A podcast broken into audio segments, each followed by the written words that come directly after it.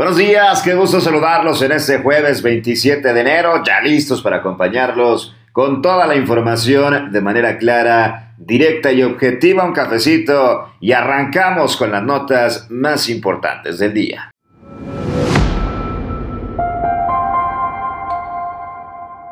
Presenta San Pedro diagnóstico de seguridad vial. ¿De qué se trata? Te lo contamos. Propone Samuel García, Dirección de Justicia Animal. Les tenemos detalles. Funcionarias del DIF podrían ir a la cárcel por coaccionar apoyo a la suegra del exgobernador Jaime Rodríguez Calderón, el Bronco. Escándalo nacional, el INE detecta 18 mil firmas falsas para revocación de mandato de Andrés Manuel López Obrador. Eran de personas fallecidas. Y a nivel internacional, Rusia realiza nuevos ejercicios militares en tierra y mar, muy cerca de Ucrania. Comenzamos.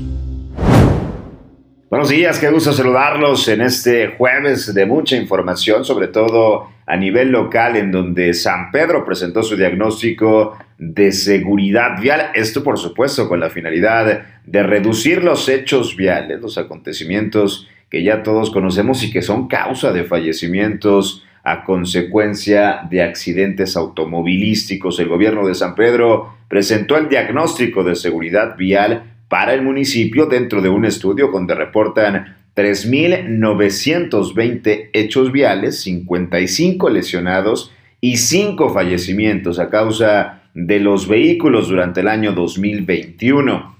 38% más fallecimientos, hay que decirlo, que en el año 2020. Asimismo, en este estudio se identifica a la avenida José Vasconcelos, Ignacio Morones Prieto, Alfonso Reyes y Corregidora como algunas de las zonas con más índices de hechos viales al interior de San Pedro. Al respecto habla el alcalde del municipio, Miguel Treviño. Lo escuchamos. El, el trabajo que ustedes hicieron alrededor de la seguridad vial en San Pedro es algo que pone en evidencia cómo gobernar con hechos y datos fortalece nuestra democracia.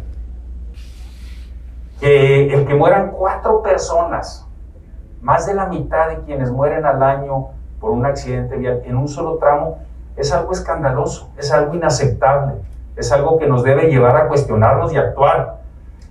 O hay quienes creemos que la muerte de una ciclista, como fue el caso de Cristina hace un año y medio, no es aceptable, no debe pasar en un municipio como San Pedro.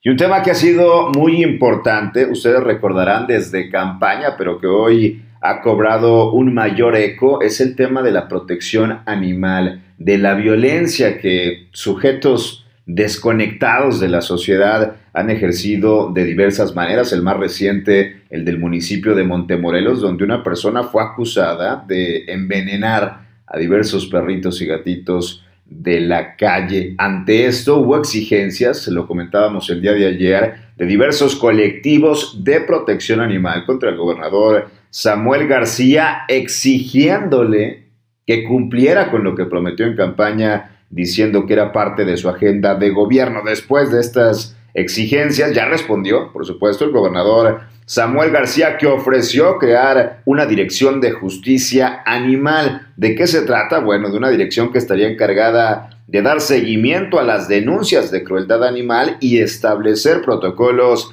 de esterilización, así como salud de los animales, garantizando una calidad de vida para los mismos. Señaló que se cuenta con una partida, porque esto también se trata de ponerle recursos de 11.3 millones de pesos que pudieran invertirse en acciones de protección y bienestar de los animales. Aseguró que además es una de las principales causas de su gobierno. Estará en la agenda de Nuevo León protección a los animales como una de las prioridades principales.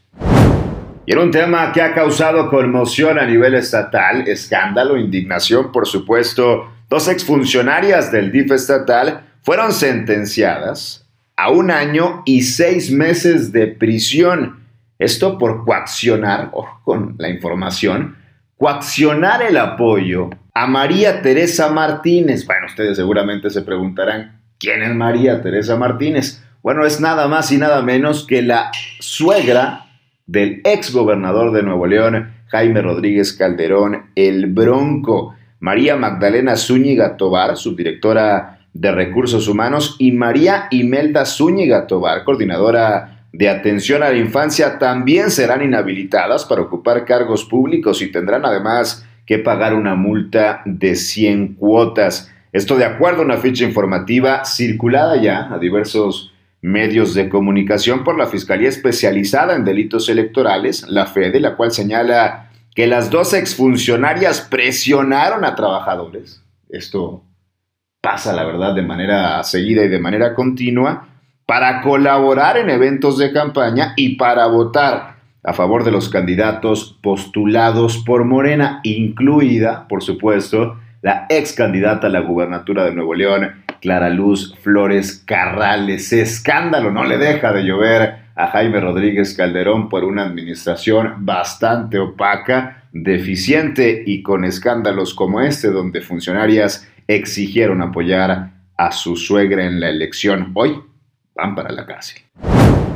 Y hablando de escándalos, les tenemos uno a nivel nacional que se ha presentado alrededor del presidente. El Instituto Nacional Electoral detectó las firmas falsas de 18 mil personas fallecidas y 704 presos como parte de los apoyos para solicitar la revocación de mandato del presidente Andrés Manuel López Obrador. El Consejo General del Instituto Nacional Electoral presentó el informe preliminar del proceso de verificación del porcentaje de firmas de apoyo de la ciudadanía, estas requeridas por supuesto, ustedes lo saben, para la revocación de mandato y su identificación en la lista nominal de electores. Entre estas irregularidades ya comentadas, que serán investigadas y que tendrán que ser sancionadas con todo el rigor de la ley, destacó que se encontraron apoyos de personas en reclusión, es decir, de presos, sin derechos políticos, así como personas dadas de baja en el padrón por defunción. El escándalo en el que se ha metido el presidente y su movimiento, 18 mil personas fallecidas que votaron, regresaron de la muerte y votaron en favor de la revocación de mandato del presidente López Obrador. Se dicen distintos, pero actúan muy parecidos a los neoliberales. Y a partir de este jueves tenemos el honor de contar con el comentario editorial de Héctor Zuno de Poligrama MX. Hoy arranca Héctor, bienvenido, te escuchamos. Este 2022 vamos a vivir en México una serie de elecciones en seis estados de la República. Hidalgo, Tamaulipas, Quintana Roo, Durango, Oaxaca, Aguascalientes. Si hacemos el símil con lo que sucede en Estados Unidos, normalmente la mitad de cada presidencia de Estados Unidos hay elecciones intermedias en donde se ve, alcanza a apreciar si la gente está contento o no con el gobierno. Y cuando va a votar en las urnas, se ve el resultado de si hay una simpatía y un apoyo por el partido en el gobierno y viene el presidente que va en el paquete o hay un rechazo. Lo que vamos a vivir en este 2022 es hasta cierta forma un referéndum para López Obrador. Si estos seis estados, donde ninguno de ellos gobierna Morena, empieza Morena a gobernar varios de estos, es un indicador muy claro de lo que podría llegar a ocurrir en el 2024. La gente tiene en el poder de su voto la posibilidad de dar un mensaje de si están o no a favor de las propuestas y del estilo de gobernar del presidente López Obrador. Para muchos, a lo mejor los que somos de Nuevo León, pareciera no importar lo que sucede fuera de Nuevo León, pero es bien importante que sigamos la pista en estos estados, pues el futuro de México se va a empezar a vislumbrar en lo que sucede en este 2022. Les mando un fuerte abrazo a todos. Héctor Zuno de Peligrama. Y en información internacional, el gobierno de Estados Unidos entregó este miércoles una respuesta por escrito a las amplias demandas de Rusia sobre materia de seguridad, un paso clave en un frágil proceso diplomático mientras tropas rusas están realizando nuevos ejercicios militares en tierra y mar cerca de Ucrania. En el documento entregado por el embajador de Estados Unidos en Moscú, John Sullivan, abordan las preocupaciones de Rusia y también plantean las de Washington y sus aliados. Dijeron a periodistas que la respuesta establece un camino diplomático serio y si Rusia lo elige, contiene una evaluación pragmática y de principios en torno a las preocupaciones de Moscú y que hayan planteado, por supuesto, a nivel internacional. Agregó que Estados Unidos está abierto completamente al diálogo antes de llegar a un conflicto internacional. Estas fueron las notas más importantes de este jueves 27 de enero. Yo soy César Ulloa, arroba César Ulloa G. Nos vemos mañana, nos vemos y nos escuchamos con más información. Que tengas buen día.